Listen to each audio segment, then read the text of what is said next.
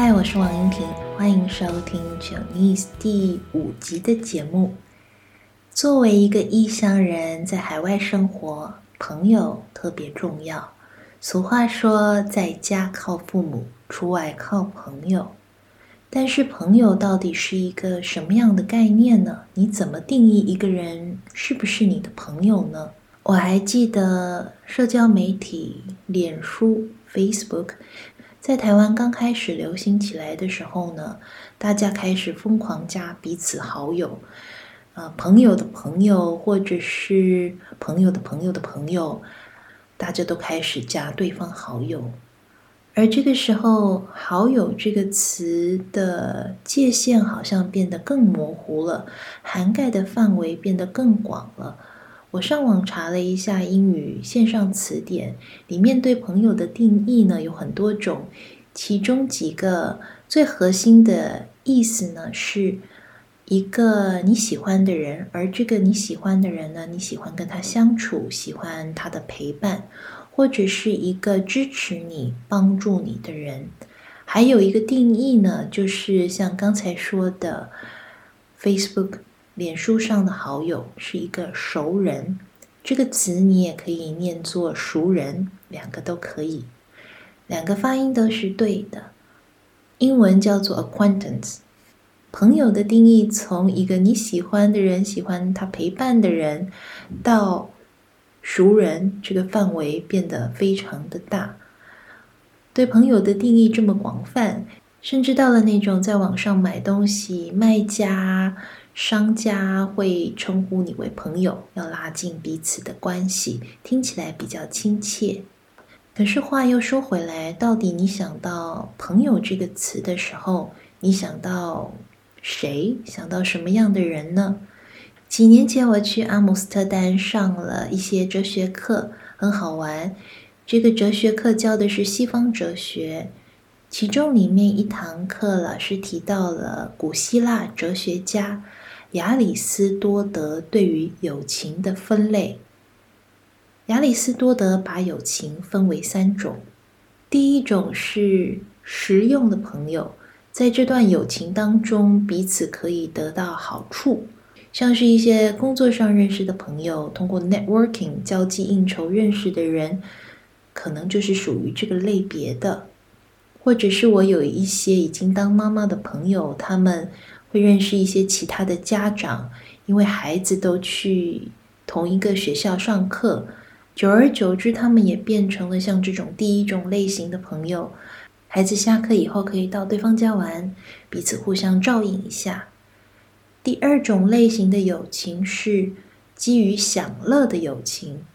那这个意思说的难听一点，有点像是酒肉朋友，出去玩，一起出去享乐。可是可能真的有困难的时候，对方不一定会出现。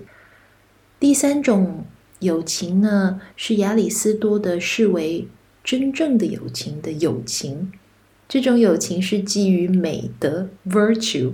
的友情。怎么说呢？呃，基于美德的友情到底是什么意思呢？简单的说，就是跟一个好人做朋友。这个好人是一个善良的人，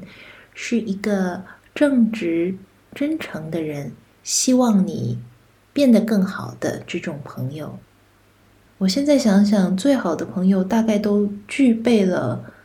这三种友情里面的特质。最重要的是，确实真的好朋友是希望你可以变得越来越好，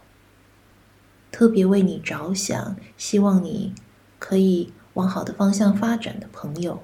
还有，在你遇到困难的时候，他会义不容辞地为你两肋插刀、赴汤蹈火。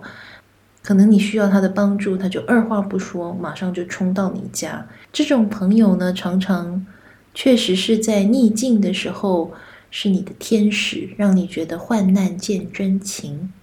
英文里面有一个词叫 BFF（Best Friend Forever），翻成中文可以翻成挚友。挚友听起来比较文雅，比较正式一些。挚的意思是真挚的挚。诚挚的挚，意思是很真诚的、很真心的。他是我的挚友。那也有人会说，这个人是我的知己，特别强调的是，这样的朋友非常非常了解自己。还有其他一些词，像是闺蜜，闺蜜特别用来说女性的密友，你可以跟对方倾诉心事。而闺蜜这个词，近几年我也看到有男闺蜜、女闺蜜，所以好像这个性别也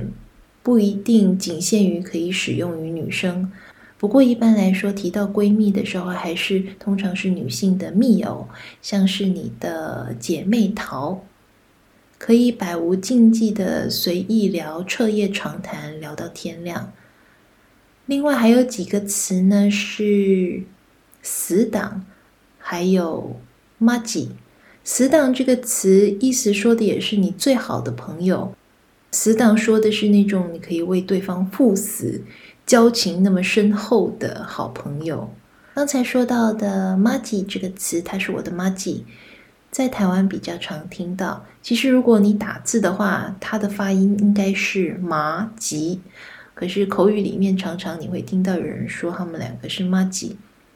在这堂哲学课里面呢，我学到了这三种分类之后，老师让我们跟彼此讨论一下，对于亚里士多德。分类的看法，很多人都认同，确实有一些所谓的朋友，可能是因为有相同爱好而认识彼此的，成为朋友，像是一起健身、一起运动，或者是参加一些课，时间久了就变成朋友。那好玩的是，很多人也都说，像这样的朋友，可能是属于第一类或第二类，会一起出去玩，一起出去运动，可是。久而久之，如果因为生活上忙碌，或者是你不再去同一个健身房，不再去同一个社团，那彼此的关系也就变得比较疏远，最后就慢慢淡掉了。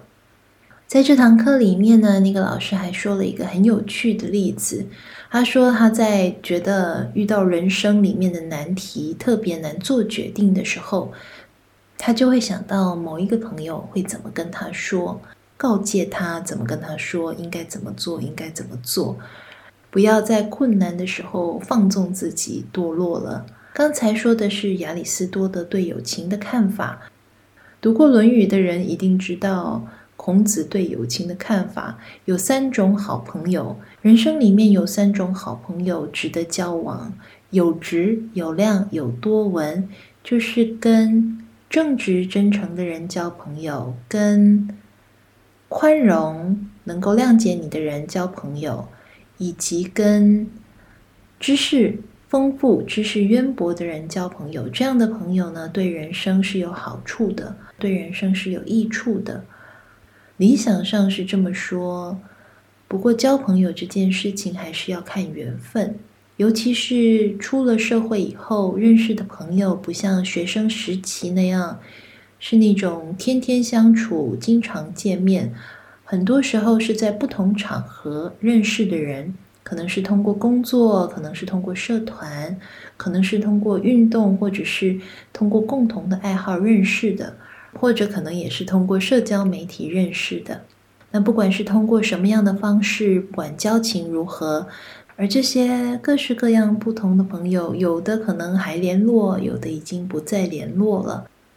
因为搬家，因为价值观不同，或者因为生活形态不同而渐渐淡掉了。节目的最后呢，我想用美国诗人大卫·怀特他在《抚慰人心的五十二个关键词》这本书里面对友情的看法，其中有两段对于友情的定义特别能触动人心。第一段话是：友谊是面貌的镜子，是宽恕的证明。协助我们从别人的眼睛看自己。多年的友谊若能联系，必是因为对方一而再的原谅我们，我们也必以宽宥他们作为回报。确实，友情是需要经过时间的考验的，有的时候会犯一些相当愚蠢的错误，或者踩到对方的地雷，两个人就吵架。有的时候会跟好朋友冷战，有的时候可能会有一段时间没有联络，但是因为理解对方、喜欢对方、谅解对方，所以常常原谅对方，对方也原谅自己，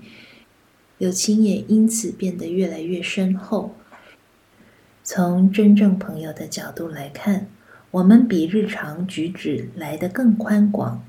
借由别人的角度，我们更明白自己的特质，一个我们向往的方向，一个他们最相信的部分。